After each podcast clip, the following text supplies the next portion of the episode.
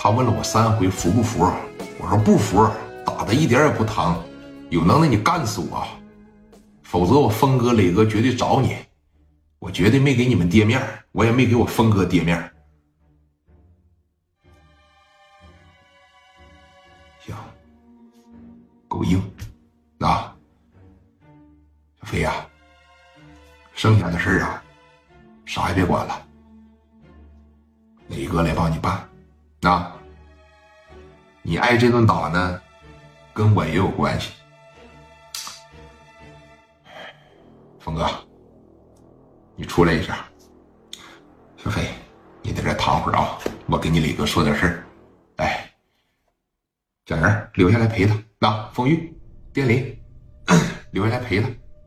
这一说留下来陪他们，当时啊，张峰和聂磊两个人从这个屋里边就出来了。邦基把门的一关上，包括周明也在啊。峰哥，这事你打算怎么办？还他妈能怎么办呢？干他呗！怎么打的我兄弟，我怎么打的他。我认为啊，不够。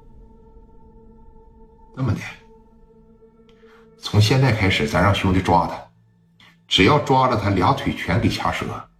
但是啊。我得拿五连发崩，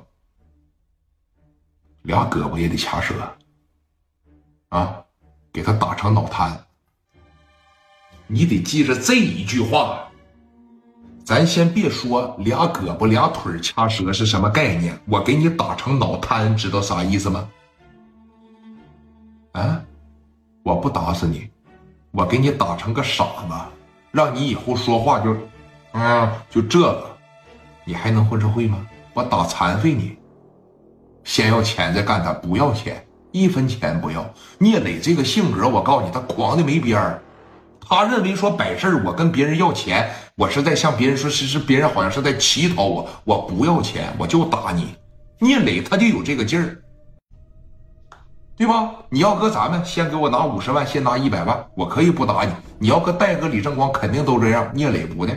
一分钱别给我啊！留着钱自个儿看病去，我得给你打残废了，我得给你打成脑瘫。说你看这小子打完人了，他敢在街上溜达吗？他不敢在街上溜达，他不在家里边吗？啊，他做梦也不会想到我敢找他家里去吧？白三儿还真的啊，就是打完了这个谁于飞以后，基本上。他就寻思啥，我就好好在家里边，我预备一帮子兄弟，我哪儿也别去。聂磊真要是过来打我，我要打不过你不行，我就报阿 Sir，我就报警。他琢磨的是这个。你的意思是找他家去，找他家去，还要钱吗？不要钱。于飞的钱我给拿，你也给拿点。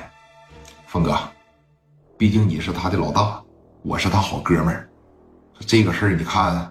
我插手的话，你心里边，雷弟啊，你比峰哥有能力，你比峰哥也敢干。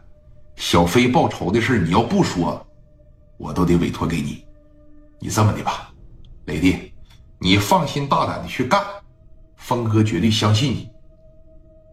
我在医院里边陪着小飞，毕竟这孩子呀，是我从小看着长大的。峰哥，有你这句话，我心里边踏实多了。那，你别说我抢你功劳，咱哥俩怎么整，不都是为了小飞好吗？啊，朝着磊哥的肩膀上啪就来了一拳。